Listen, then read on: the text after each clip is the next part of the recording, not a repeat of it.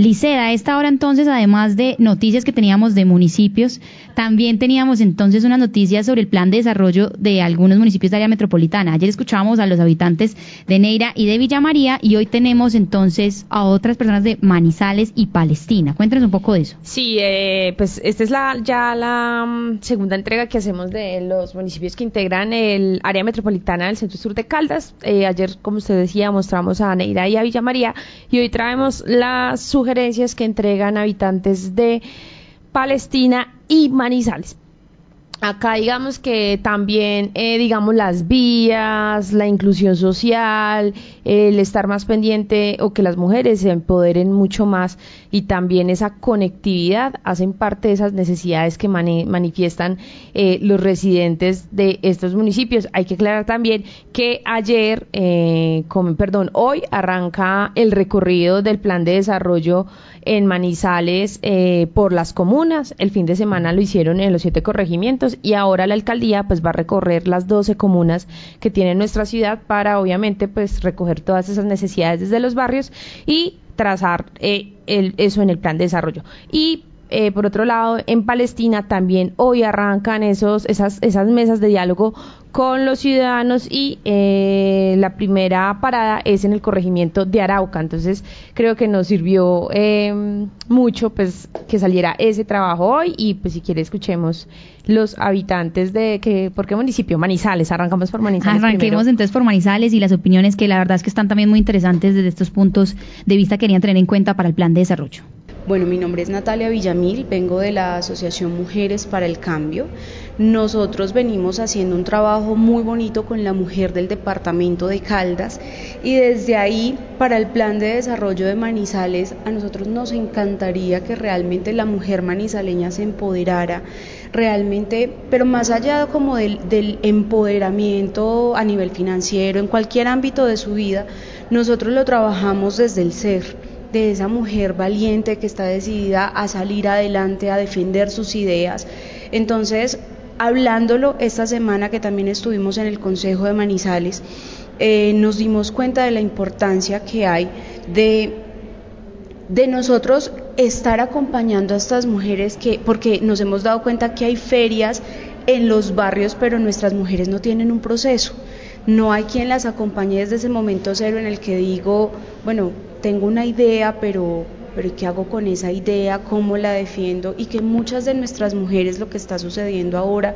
es que ellas, listo, tengo la idea, pero entonces mi, mi esposo la administra o mi amigo la administra porque es que yo no sé. Entonces realmente esa parte del del financiamiento de las ideas, pero también de la educación hacia la mujer desde el ser, nos parece sumamente importante. Y pues digamos que con la, le hemos metido la ficha a todo Caldas, pero, pero sí sabemos que Manizales está un poquito quedado en, esos, en ese campo. Fernando Duque Gallengo, soy director ejecutivo de la Asociación de Sordos de Caldas, Azorca. Me parece muy importante que la población sorda del departamento de Caldas sea participe en la transformación cultural, social, educativa y lingüística en su pensamiento, su participación y su inclusión social en todos los contextos. Pero necesariamente se requieren muchos, muchos factores que pueden mm, convertir a la población sorda en una población necesaria para el desarrollo de la comunidad a través de la inclusión educativa,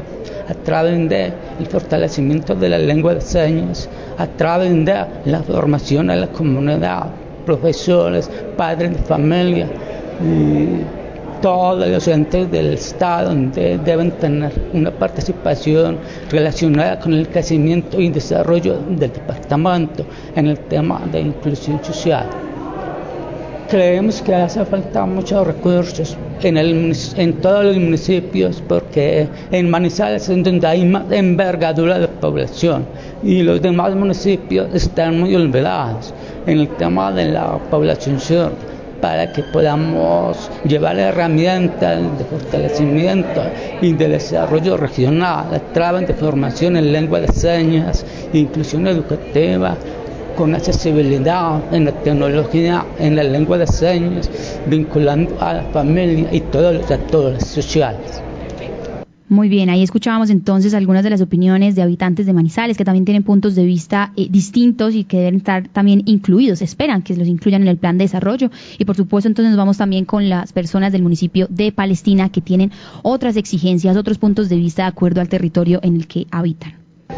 Eh, mi nombre es José Orlando Londoño Valencia, soy de, de la Comuna La Fuente, tercer periodo. Soy un líder social de hace 14 años, 10 años como presidente de Junta de Acción Comunal de Barrio Los Andes y ya llevo 12 como edil. Pues, perdón, 8 y te, estoy repitiendo este periodo.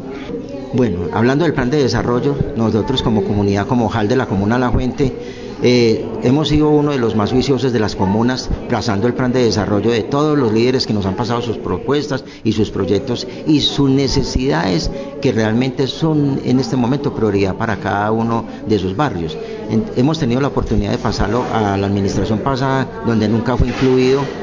ya fue radicado en, planeación en la misma alcaldía con el, la secretaria del alcalde, igualmente en el Consejo de Manizales dos veces. Nunca fuimos tenido en cuenta ni nada. ¿Qué queremos con este plan de desarrollo? Y tenemos la esperanza de que todos los barrios puedan tener siquiera en cuenta una, una necesidad que va a mitigar los o sea, va a mitigar las necesidades de cada ser humano en su barrio. Pues mi nombre es Andrés Felipe Botero, soy caficultor de cuarta generación de la familia Botero, acá en Palestina Caldas, de Hacienda La Mesa y la finca Chubut. Eh, nosotros acá somos caficultores empresariales, eh, soy el presidente del Comité Municipal para la Federación Nacional de Cafeteros. Nuestra propuesta es que ojalá todos esos esfuerzos de plan de desarrollo sean hechos hacia la caficultura en, en digamos, en los temas que realmente generan productividad, como renovación de cafetales, mejoramiento de beneficiaderos, todo este tipo de prácticas que pueden mejorar la productividad y también el desarrollo, empleo, sí, generar, sí, como aumentar la economía de, de nuestra región. Bueno, un saludo muy especial. Mi nombre es Jorge López Tallá, vivo en el corregimiento de Arauca, Palestina Caldas.